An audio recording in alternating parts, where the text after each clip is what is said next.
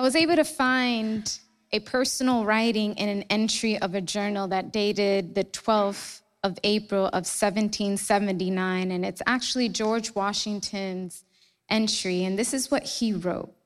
The Honorable, the Congress, having recommended it to the United States to set apart Thursday, the sixth day of May, next to be observed as a day of fasting, humiliation, and prayer, to acknowledge the gracious interpositions of providence, to deprecate deserved punishment for our sins and ingratitude, to unitely implore the protection of heaven, success to our arms and the arms of our allies.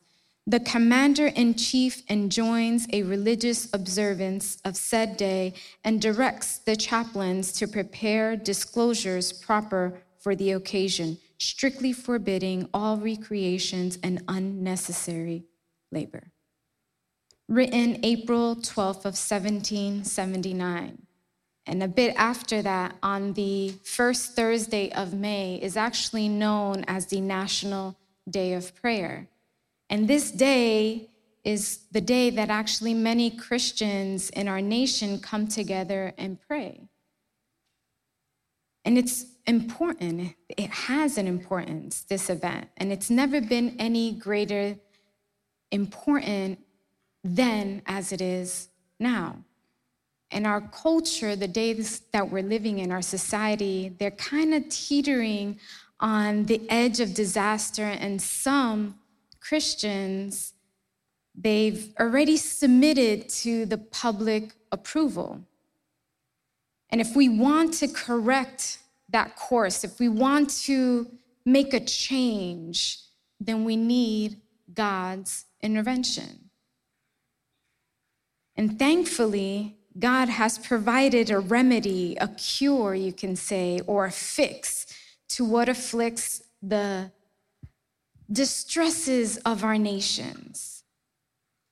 And I found that in Second Chronicles 7:14. This is not the main scripture, but it says, If my people who are called by my name will humble themselves and pray and seek my face and turn from their wicked ways, then I will hear from heaven and I will forgive their sins and heal their land. Would you like to have a nation that is humbled in prayer? Or what about humbled, period? Would you like to have a nation like that? But before we can actually change our family, our neighborhood, our town, our county, our state, and then our country, we need the change first. We are the ones that need that fix first. Church, if you want to worship God, then we are to humble ourselves. That is the title of today's message Worship God by Humbling Yourself.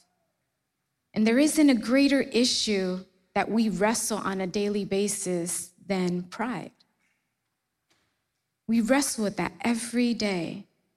And they're kind of like intermixed with humility within the scripture pride and humility. And we see it. We see pride represented in a man's greatest proof which is sin. But and then we see humility is seen in the character quality that most aligns our will with the Father. And even with what we can learn from the scripture, we hear that from the great men and women preaching the word of God, the born again Christians, those followers, still continue to struggle. We still have a daily issue. We can't resist pride and apply humility.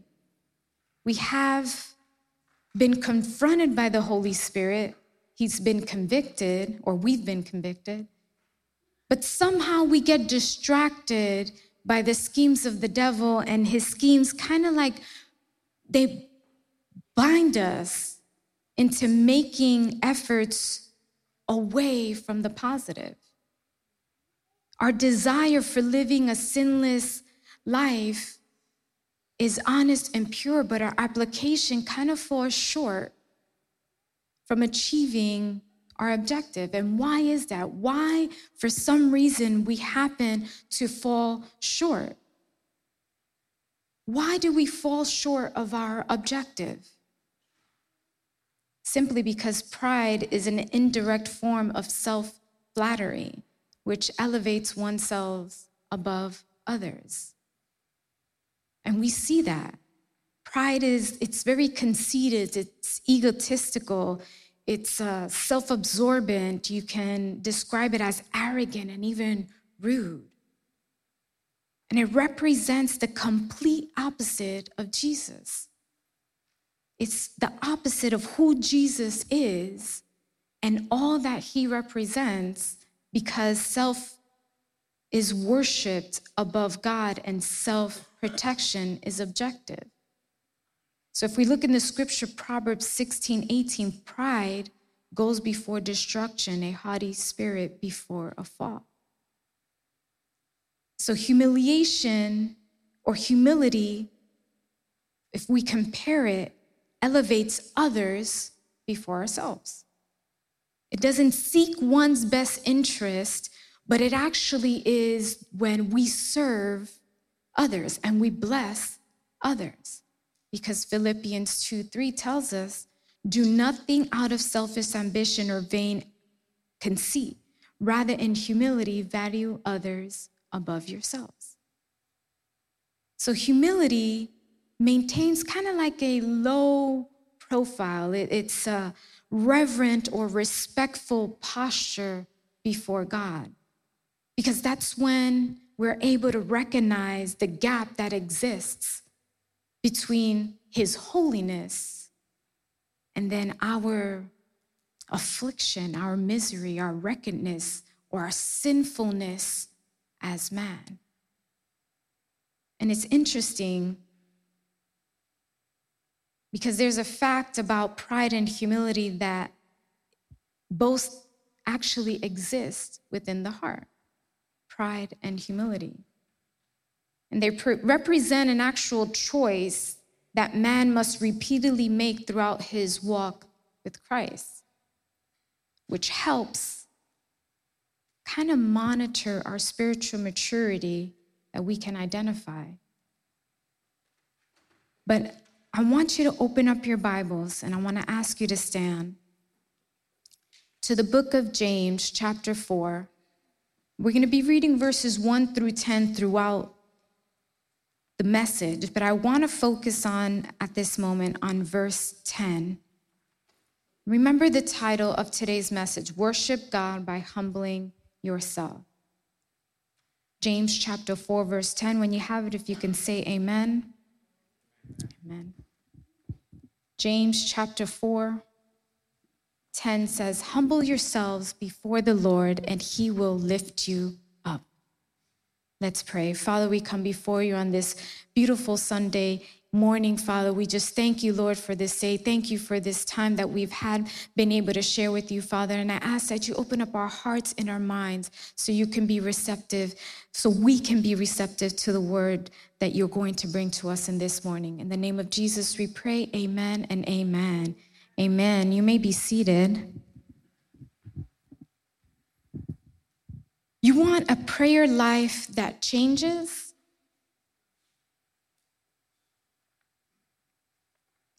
You want to have a prayer life? Then, as you probably might already figured, it starts with humility. And why would a change happen? Or why would, for a change to happen, do we need to start with humility? Why? Let's read verses 1 through 5. What causes fights and quarrels among you? Don't they come from your desires that battle within you?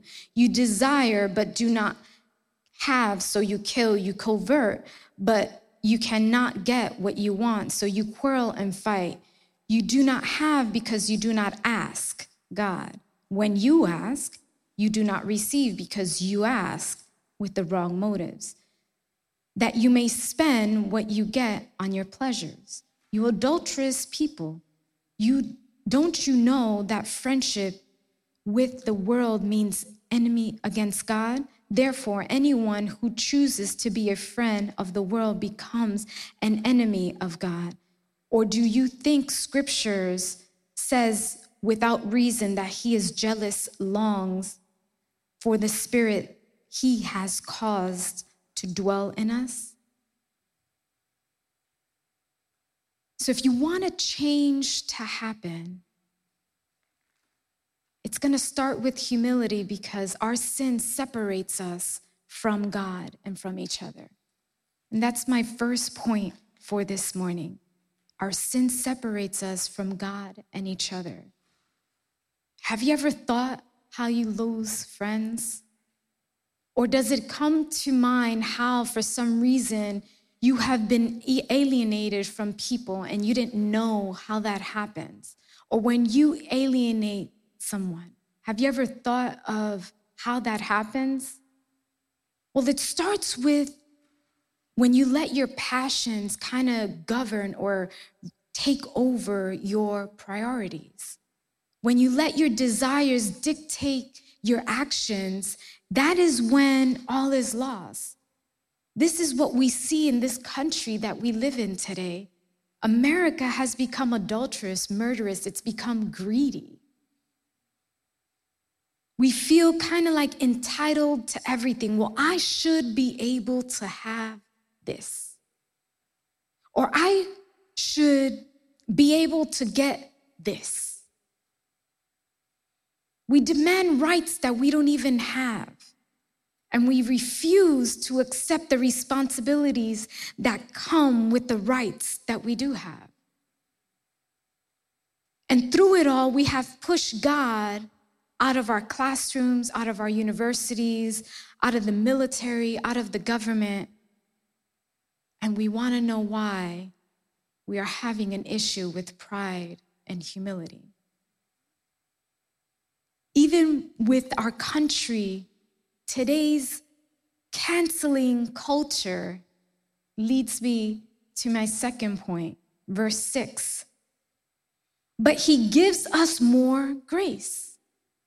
That is why scripture says God opposes the proud, but shows favor to the humble. God wants us to humble ourselves in his presence. It's what he longs for. It's what he wanted since the beginning, since the book of Genesis. That is what he wants. But our pride kind of gets the best of us.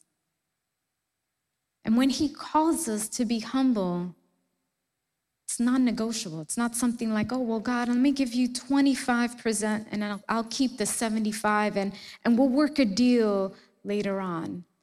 Doesn't work like that. It's not negotiable.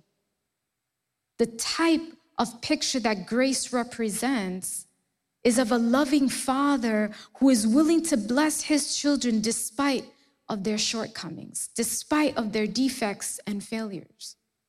No matter our faults, no matter our limitations, you must come to Him on His terms. And those terms are to be humble and repentant. So when we humble ourselves, it brings us to my third point, verse 7 Submit yourselves then to God, resist the devil, and he will flee from you. So humility calls for submission. And when I looked up the definition of submission, it's our or it's the actually the act of accepting or yielding to the will or the authority of God. And so when we submit, this is the greatest act of love that we can show our God submission. And Jesus, after the Last Supper in the Garden of Gethsemane, he humbled himself. Look at Matthew chapter 26, verse 39. Going a little farther, he fell with his face to the ground and prayed, My father, if it is possible, may this cup be taken from me, yet not as I will, but as you will. He humbled himself and submitted to the will of God. This is Jesus. So humility calls for submission. But and then after submission, it leads us to verse 8. Come near to God, and he will come near to you. Wash your hands, you sinners, and purify your hearts, you double minded. Humility calls us to search our hearts. Some people might say, well, in case you haven't noticed, my heart is inside and I really can't see it. That's a physical heart, talking about your spiritual heart. You see, when we submit, we need to clean ourselves or cleanse ourselves. And the washing of hands, it was a symbolic meaning of standing for truth and justice. But how can we purify our hearts? Well, we can purify our hearts by dwelling on the Word of God. When we dwell and when we live in what the Scripture says, we change, we become a new person. You see, because when situations come towards us, I can say, For the Lord is my shepherd, and I shall not want. See, when you dwell and live in the scripture, when a situation comes towards you or you confront something, you're able to push back with the scripture because you dwell on the word of God. How else can we purify our heart? Spending quiet time with God. At work, we're not able to force the children to sleep. And I've had to speak to some of them, and I've told them, you don't have to sleep. You can sit on your mat, but you need to be quiet. So when you explain it to them and you let them know, I'm not going to force you to sleep, they kind of calm down a little bit and they just actually sit there. And then after a bit, they kind of lean over and they fall asleep. But a way that we can purify our hearts is spending quiet time with God. When we spend time with Him, we become more and more like him. That means I'm going to start seeing with his eyes. I'm going to start hearing with his ears. I'm going to start talking like he talks. I'm going to give like he gives. You want to purify your heart? We need to consider our influences that affect our heart. What's around us? What do we allow to come around us?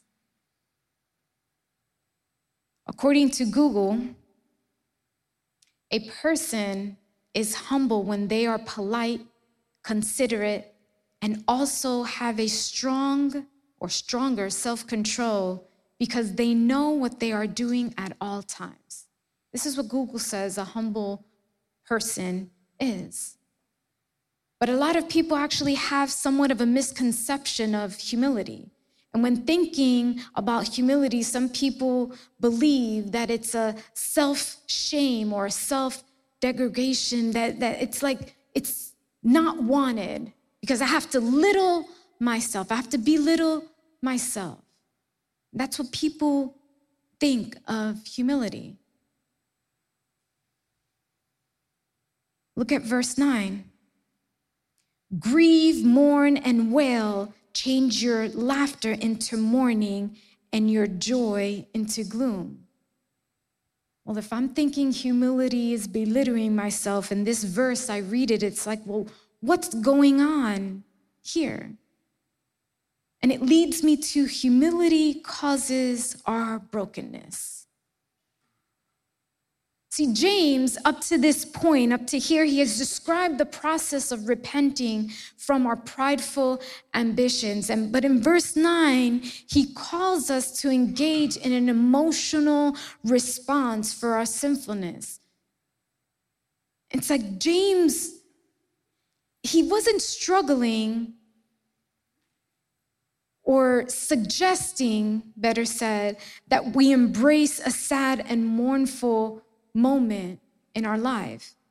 What he's telling us, or what is he directing us to, is that through this season of repentance that you're going through, we need to recognize our own sin. And so, true believers, those are the ones that claim to be God or believe in God, excuse me, and who have received his gift of salvation, and they ought to feel shame and sadness over their sins, at least temporary. Not forever, just for a moment. If we have been destructively living our life, we need to realize this, and it should make us sad. We should be provoked to grieve those lost hours, days, years spent in our search in the things that were worthless. And we can't be too quick to rush on to the status that everything is fine and okay because our rebellion happened. We cheated on God and we lived as his enemy for a time in which we should have been his friend. And so we decided to be the friend of this world and we cheated on God. And so, in what verse 9 shows us is that tears are an appropriate and necessary response if the repentance is genuine. As are the end of our tears after receiving God's grace and forgiveness again. The season of grief is not meant to be a lifestyle or a pattern. It's just something temporary when we recognize that we have cheated God and we need to come and, hum- and humble ourselves and repent. My sixth point, verse 10 Humble yourselves before the Lord, and he will lift you up. Humility leads to spiritual healing. With this verse 10, I'm going to start to close. What we must keep in mind when we examine this verse, verse 10, is that James had already provided, as we've seen, concrete examples of the types of behavior that we need to humble ourselves. In verse 7, it was reinforcing submission and the necessary need to resist the devil. Verse 8 showed us the importance of the of how close in proximity we needed to be to the word of God. And this happens when we dwell in the scriptures. And when he finished in verse 9, it was a command to mourn and weep over our sins. And in all these verses, James has woven a thread of humility that provides a foundational structure. He has he he didn't divide humility into this box apart from spiritual closeness. Rather, James has reinforced the, the how crucial humility is to resisting the temptations of this world. And humility is not a luxury that we can purchase. But it is something that we can manufacture. Because for man cannot go simply and be humble. He needs to achieve humility through acts of selfishness or selflessness and service. It's produced through application and specifically by seeking the opportunities and swallowing our pride and serving others unconditionally. Jesus was the one that best demonstrated humility when he embraced the position and the duties of a servant. When he washed his disciples' feet the night before he was to be beaten and executed. Can you consider or can you even imagine the magnitude of this teaching moment? Theory and application have been never so, it's never been as extreme as it is in this story. And it takes us to Matthew chapter 23, verse 12.